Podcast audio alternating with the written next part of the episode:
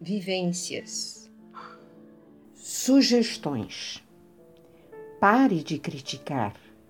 Pare com os preconceitos. Pare de questionar. O que era, já foi. Não dá para voltar atrás. Importante é o agora. Livre-se do passado. Mantenha-se no presente. Este é o bom jeito de viver. Não há outra saída. Use a inteligência para sair deste sofrimento.